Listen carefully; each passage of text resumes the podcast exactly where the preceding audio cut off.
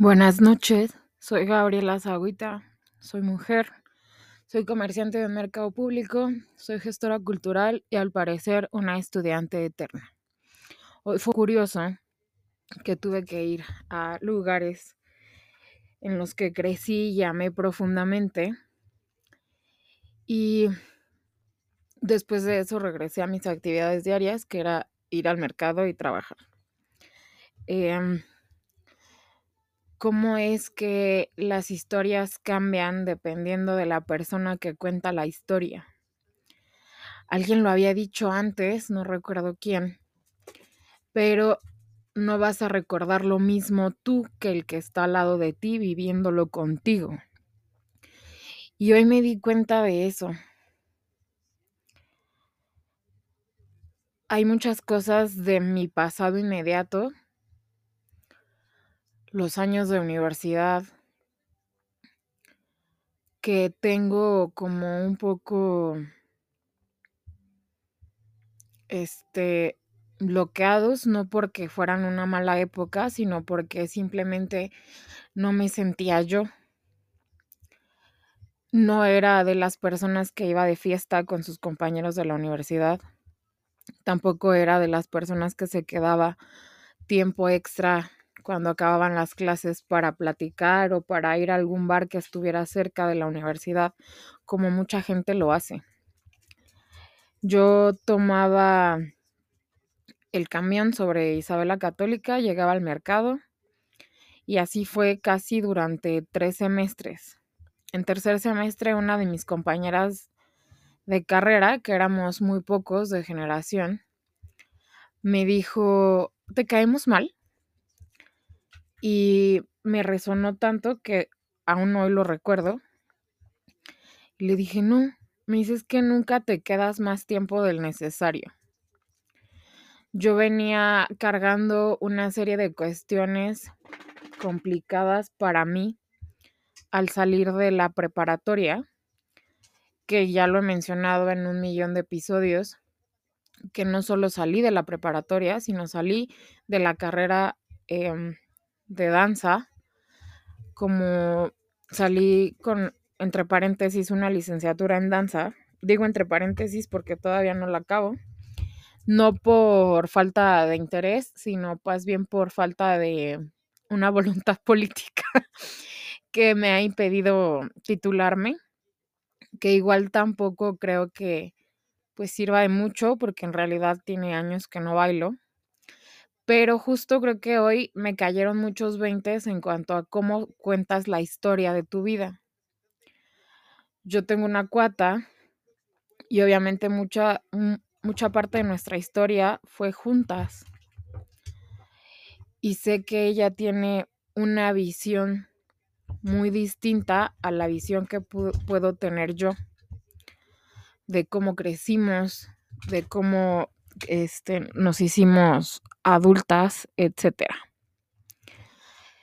Cuando vas creciendo, tu círculo de amistades se va haciendo más reducido. Para mí es muy complicado abrirme con la gente y platicar sobre cosas o más bien crear un vínculo. Hoy en día que tengo algunos vínculos que no se formaron en mi adolescencia, que más bien se formaron ya cuando soy un adulto, agradezco profundamente esos vínculos porque me han dado la seguridad de poder pensar y poder decir que tengo amigos fuera de esos que siempre están y que siempre van a estar, aunque no estemos físicamente en el mismo continente. Estoy viendo una foto de cuando inició todo. Yo empecé a tomar danza, eh, empecé en un taller en el Museo del Chopo, que queda muy cerca del mercado, entonces empecé ahí, hice un año y después de ahí me moví a una escuela de iniciación artística del Instituto Nacional de Bellas Artes, que fue la número 3. Después de ahí eh, duré un año, al año entré a la Academia de Danza Mexicana en 2001 y egresé en 2009. Fueron ocho años de estancia y de crecimiento en un solo espacio donde obviamente pues no había compañeritos nuevos cada ciclo escolar. bueno, era muy raro. Si teníamos compañeros nuevos era porque habían reprobado el año y porque los habían se habían quedado con nosotros. Pero más allá de eso, no era raro que alguien entrara como de colocación o algo así. Creo que ahora no es tan raro, pero cuando yo estudié era muy, muy raro. Entonces yo conviví casi con las mismas personas nueve años de mi vida, con las que tuve todas esas primeras veces que son como dignas de recordar. Las primeras borracheras, las primeras idas al antro, porque antes no te pedían credencial de lector, las primeras fiestas, los primeros desamores, por supuesto, ¿por qué no? Las primeras peleas, las primeras veces en las que yo no sabía ni qué onda con mi existencia, sobre todo cuando tu cuerpo está cambiando y estás trabajando con él. Recuerdo que había un tiempo en la secundaria sobre todo, en, la, en donde no me terminaba de desarrollar y yo odiaba usar top, porque ni siquiera usaba brasier, era ridículo.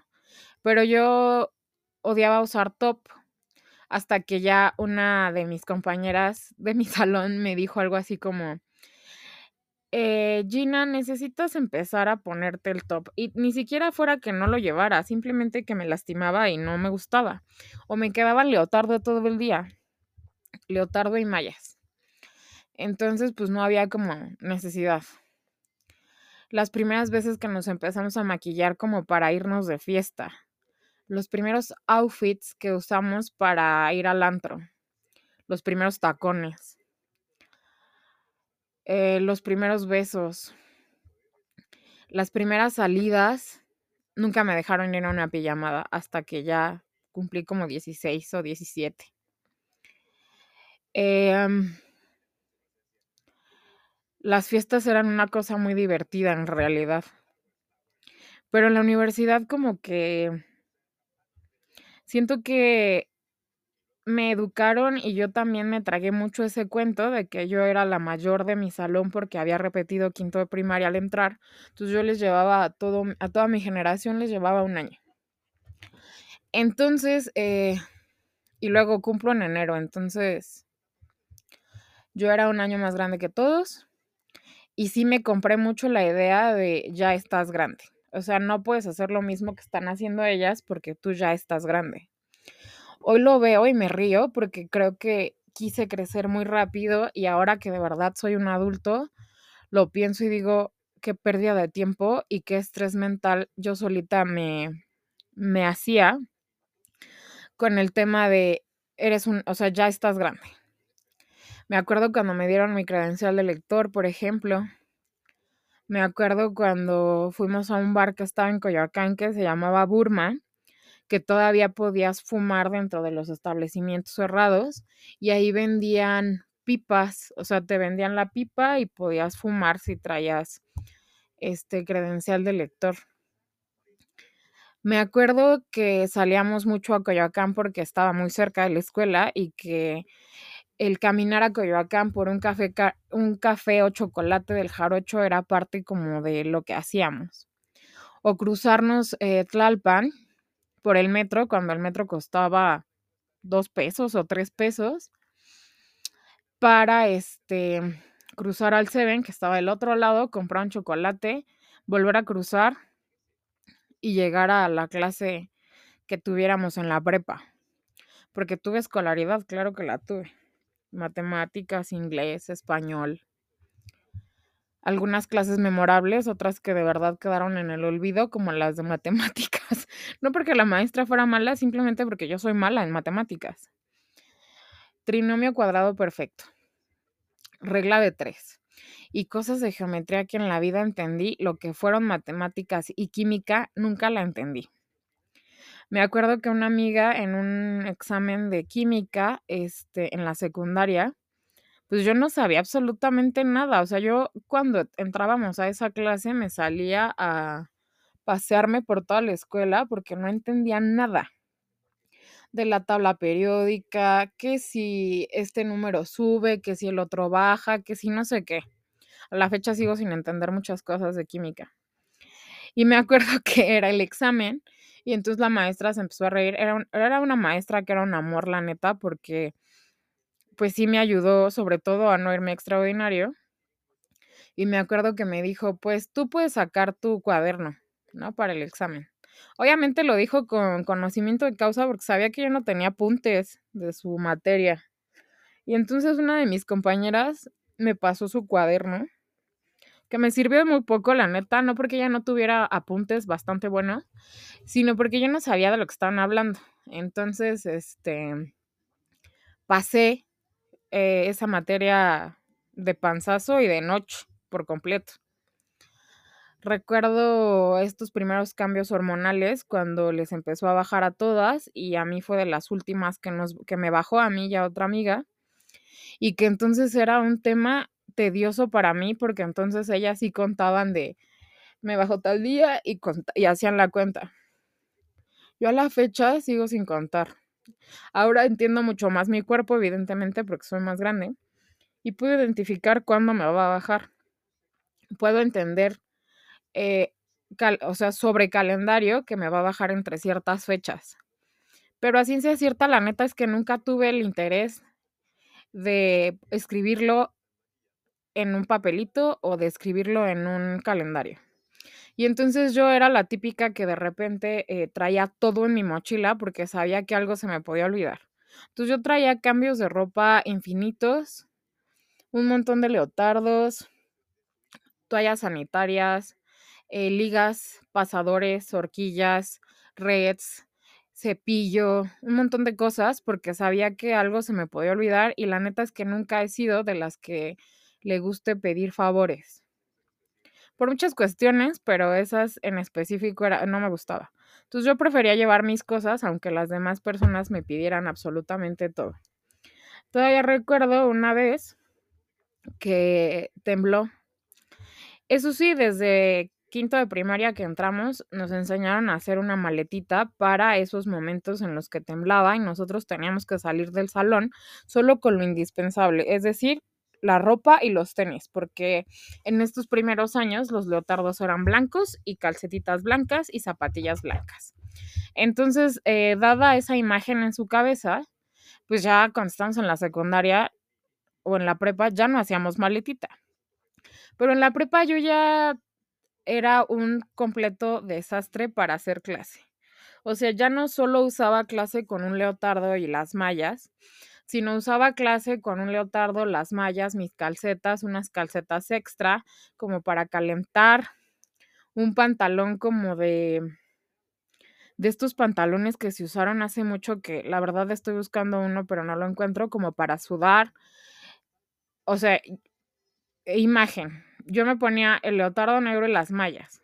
Y luego arriba de eso me ponía un pantalón de licra negro. Y luego arriba del leotardo me ponía una blusa.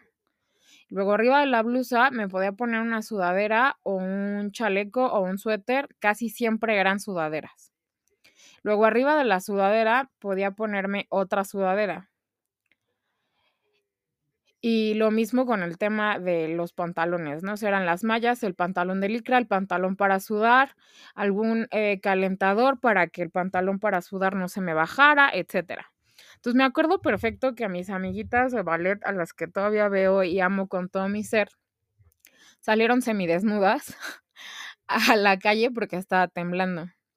Y me acuerdo que su maestra se les quedó viendo con cara de, oh por Dios, no trajeron su maletita. Pues no, ya no la hacíamos. Entonces yo tengo ese recuerdo que primero fue una y me dijo, ay, no traes este, préstame tus calentadores. Y le di los calentadores. Y otra, ay, este, préstame, ¿qué más traes? Y yo, pues traigo otro pantalón abajo. Ay, préstame el que traes arriba. Y le di el pantalón. Y luego fue otra, ¿traes otra sudadera? Sí, y me quité la sudadera. Entonces, básicamente vestí como a tres personas, cuatro personas, con toda la ropa que yo usaba para hacer clase. Obviamente esto a mí me dio muchísima risa, a las maestras no tanto, porque ahí se dieron cuenta que yo ya era un desastre para tomar clase. Ya no podía usar, ya no podía hacer clase solo en leotardo. Ya me friqueaba mucho ver mi cuerpo en el espejo.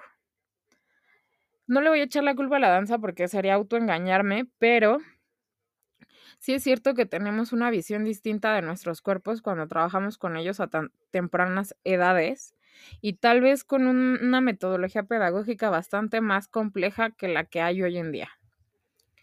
Antes no se hablaba de bullying, antes no se hablaba de hate.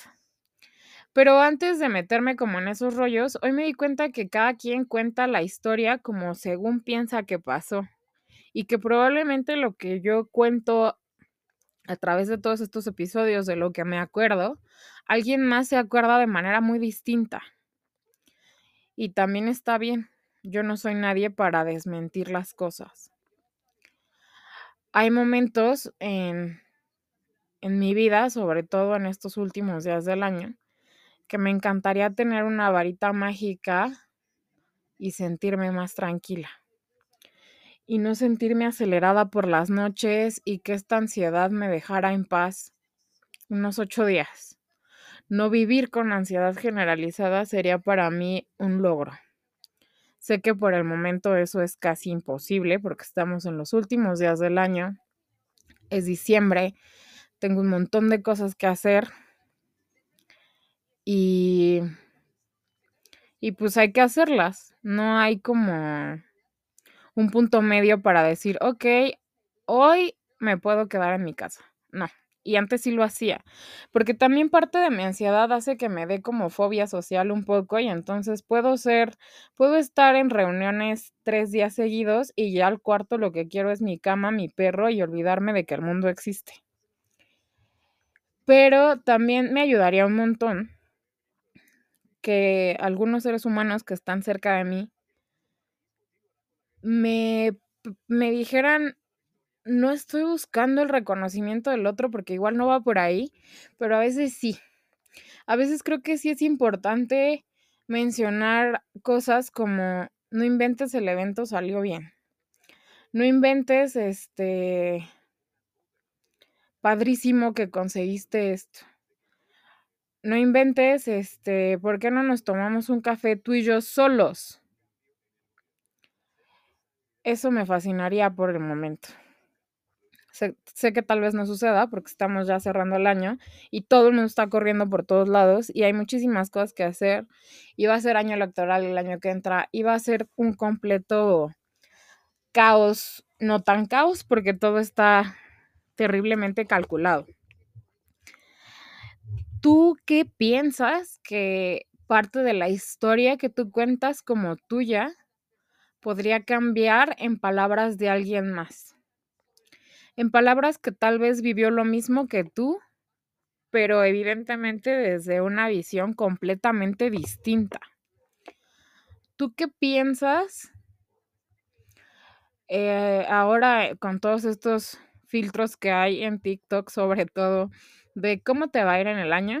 Que a mí la verdad me dan mucha risa y he hecho bastantes. ¿Tú qué piensas también de esta parte de las frases y los audios que hay por todo TikTok de yo no estoy en edad de y puede aparecer una lista inmensa de perder el tiempo, de no tener una persona que sea que tenga responsabilidad afectiva, de etcétera, etcétera, etcétera, etcétera. Los, los algoritmos a veces este se meten en nuestro cerebro y sí te vienen dando la madre. Como lo dije en un episodio anterior, sí soy de las que se suele tirar al drama un montón, ya menos, pero sí, me gusta la melancolía. Pero también me gusta ser más directa tal vez y no me ha funcionado como tal. Entonces, a veces me quedo como en el limbo y digo, ay ya, lo que tenga que pasar va a pasar y tampoco puedo controlar. Hoy me doy cuenta, no puedo controlar casi nada. Controlo un 5 o 6% de las cosas que pasan a mi alrededor. Todo lo demás es parte de... ¿Tú te has preguntado eso? ¿Qué parte de la historia que tú tienes de la primaria, la secundaria, la prepa, la universidad, se podría contar de manera distinta con las personas con las que creciste en ese ambiente? ¿Quién podría decir, es que eras una mula, ¿no? En el caso, por ejemplo, ahorita se me vino a la mente un ejemplo bastante divertido de cuando estábamos en la universidad, que uno de mis compañeros no hizo el trabajo y nadie quería pararse a imprimirlo y entonces él nos escuchó y dijo, ¿saben qué? Chingón, yo lo imprimo, denme chance de poner mi nombre en la portada. Y todos dijimos, padrísimo, hazlo. Otra de las realidades es que al estudiar una humanidad, en este caso gestión cultural, siempre nos decíamos a nosotros mismos, más de seis es vanidad. Y de todas maneras, nosotros no vamos a matar a nadie si no sabemos hacer un proyecto cultural, ¿no? Y ya era como chiste local, nos moríamos de la risa y continuábamos con nuestras vidas. ¿Qué tanto de lo que yo les acabo de decir, las personas que estaban a, a mi alrededor lo notaron? ¿Qué tanto de lo que yo acabo de contarles, las personas que lo vivieron conmigo pueden decirlo de la misma forma? Creo que cada quien tiene su historia y eso está bien. Muchas gracias por estar aquí en este nuevo episodio, en este experimento para cerrar el año. Ya estamos por el día 14. Y, y nada. Que tengan una excelente noche. Si se suscriben a este podcast, se los voy a agradecer muchísimo. Y continuemos creando historias aunque al final alguien las cuente distinto. Creo que eso es lo de menos. Gracias.